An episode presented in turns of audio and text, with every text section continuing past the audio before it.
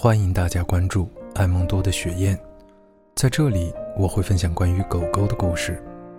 这次带来英国著名作家加斯斯坦创作的《我在雨中等你》，祝愿大家富有新生。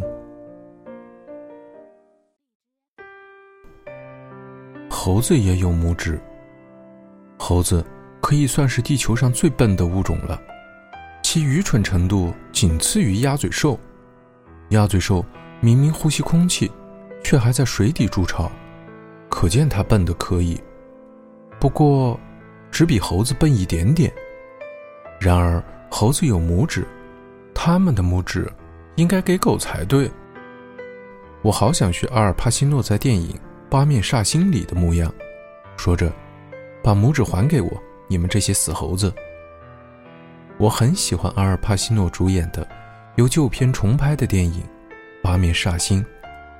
虽然此片比不上经典的《教父》系列，我看了太多的电视，但你每天早上出门都帮我打开电视，久而久之，这变成了一种习惯。他警告我别看一整天，但我还是照看不误。幸好他知道我喜欢车，所以常让我看赛车频道，其中。以经典赛事最好看。我特别喜欢 F1 世界一级方程式赛车，也喜欢 NASCAR 超级房车赛，但是，我更喜欢看他们的道路赛。尽管我最爱看赛车，不过丹尼告诉我人生应该有变化，所以常常帮我转到其他频道，我也看得津津有味儿。如果我看的刚好是历史频道。探索频道，或是公共频道，甚至是某个儿童频道。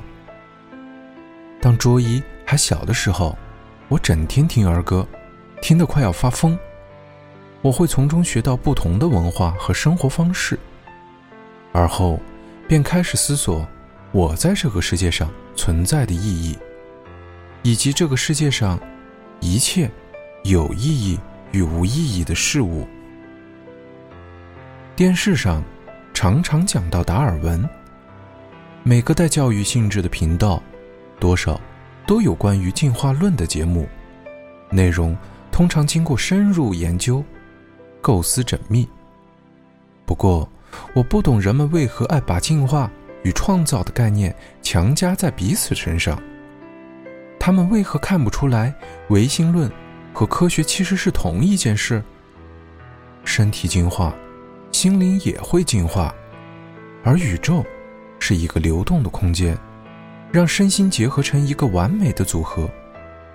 我们称该组合为人类，这种想法有什么不好啊？科学家老爱说猴子是人类在进化史上最近的亲戚，但那只是揣测，有何根据呢？难道是因为有人挖出了远古时期的头骨？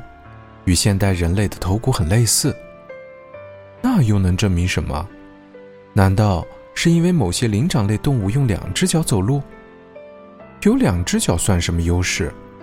你看看人的脚，上面尽是弯曲的脚趾，积了一堆死皮，还有指甲内弯造成的化脓，指甲的硬度甚至还不足以挖地。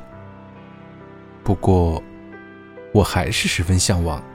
有一天，我的灵魂可以栖息在这些设计不良的两足动物身上。届时，我也可以像人一样注意身体健康。话说回来，如果人真的是从猴子进化而来，那又如何？